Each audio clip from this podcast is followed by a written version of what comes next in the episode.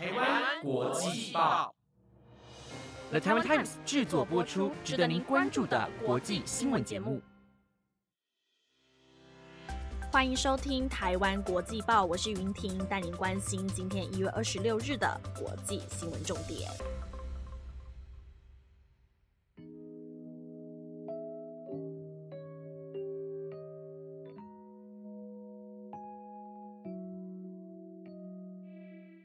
首先，第一则新闻带您关心到的是，七大工业国集团 G7 和欧盟议会总共六十九位议员，在昨天联署致函给美国、加拿大、英国、法国、德国、意大利以及日本，总共七个国家的元首，呼吁 G7 要捍卫民主原则。综合外媒报道，这是 G7 议员首次联署致函，要求各国政府做出回应。信中表示，中国的行动正以前所未有的方式影响着全球的政治以及社会，因此 G7 集团必须捍卫各国所坚持的民主原则，呼吁 G7 的各国元首应该要更加的团结，制定计划来对抗中国，维持国际秩序，以协助各国面对现今的各种挑战。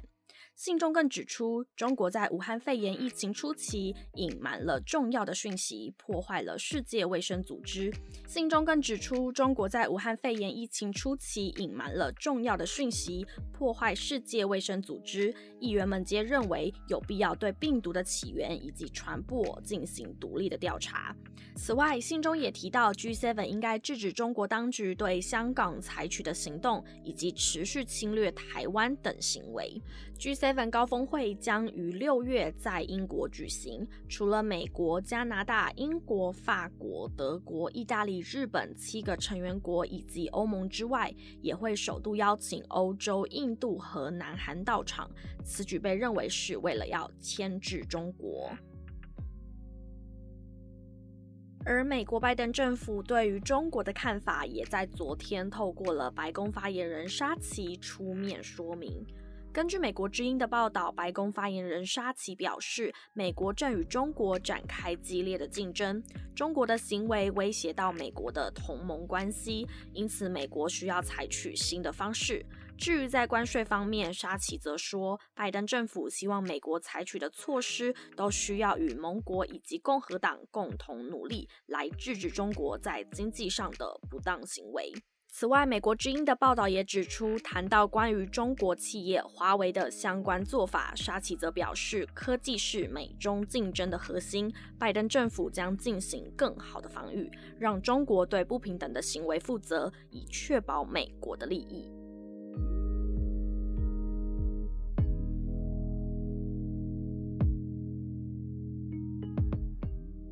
接下来带您关心到上礼拜二和各位提到的俄罗斯反对派领袖纳瓦尼，在一月十七日从德国返回莫斯科之后，遭到了非法逮捕，引起世界各国的关心。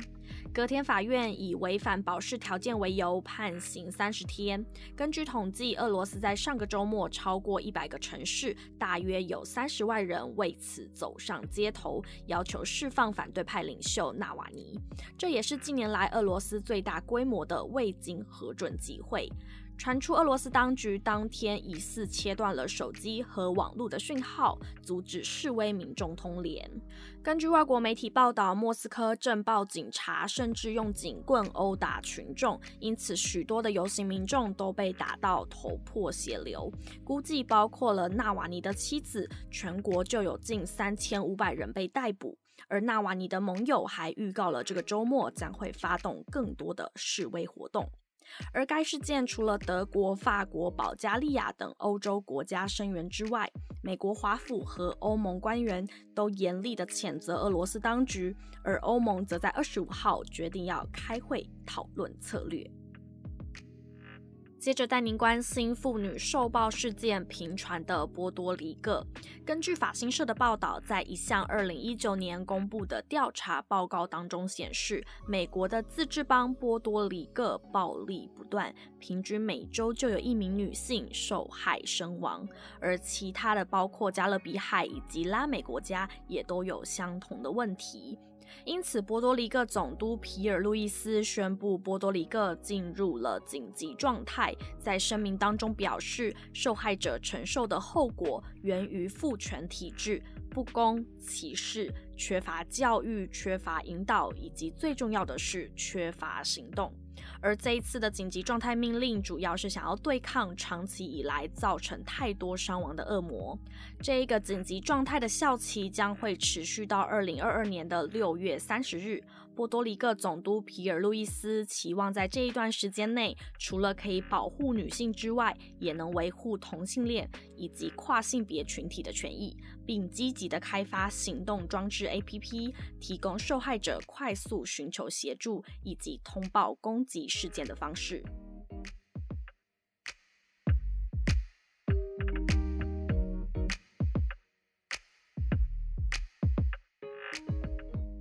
昨天向各位报道了德国政府致函给台湾，希望台积电能够提高德国汽车产业的晶片供给量。而在今天，台湾经济部也证实了，除了德国，日本也提出了相关的半导体需求。根据日本经济新闻报道，这一波全球半导体短缺以车用晶片为主，主要是因为美国对中国的晶片厂进行制裁，以及全球汽车市场。快速复苏所导致，因此包括了德国、日本和美国等各国政府都正请台湾当局能提供半导体增产的协助。对此，我国经济部表示，国际车厂半导体短缺的问题，目前已经和国内的晶片供应商展开讨论，并请晶片商全力的提供协助。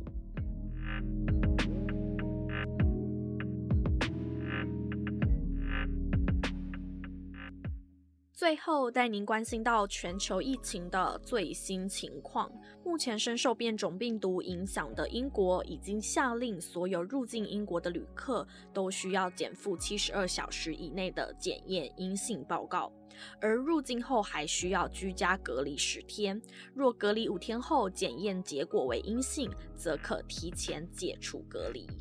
金融时报报道，由于国际旅客快速传播变种病毒，据悉英国首相强生正在考虑采行更严格的边境管控。目前，南非和巴西的班机已经禁止入境英国。此外，英国首相强生可能还会要求旅客需要在旅馆集中隔离，但目前尚未决定是否让全部的旅客都接受隔离，或是针对各国发布不同的规定。这一波的变种病毒真的是来势汹汹，在美国已经出现了首例巴西变种病毒的确诊患者。根据法新社的报道，明尼苏达州卫生厅透过了声明表示，公共卫生实验室从一名到访过巴西的居民身上采集了样本，发现为巴西的变种病毒。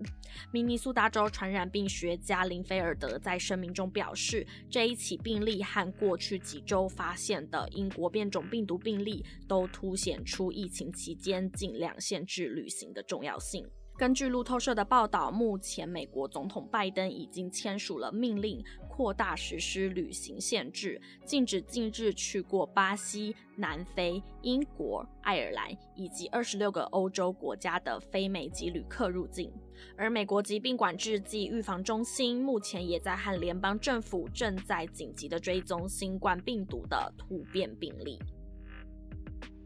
面对到居高不下的确诊数，美国新任总统拜登在白宫记者会中表示，希望疫苗接种能尽速的提升到每日一百五十万剂施打，并预计在春季为大多数的美国人提供疫苗，渴望在夏天接近群体免疫。综合外媒报道，拜登表示，疫苗接种计划是美国从未经历过的后勤挑战，但政府仍然保持乐观的态度，并鼓励美国民众持续佩戴口罩，维持防疫，以减缓疫情的传播。此外，拜登也警告，尽管扩大了疫苗的接种，但美国要战胜病毒仍然需要一段时间，疫情不会这么快就消失。根据约翰霍普金森大学统计，目前美国已经累计超过了两千五百二十九万例确诊，而且死亡人数也超过了四十二万。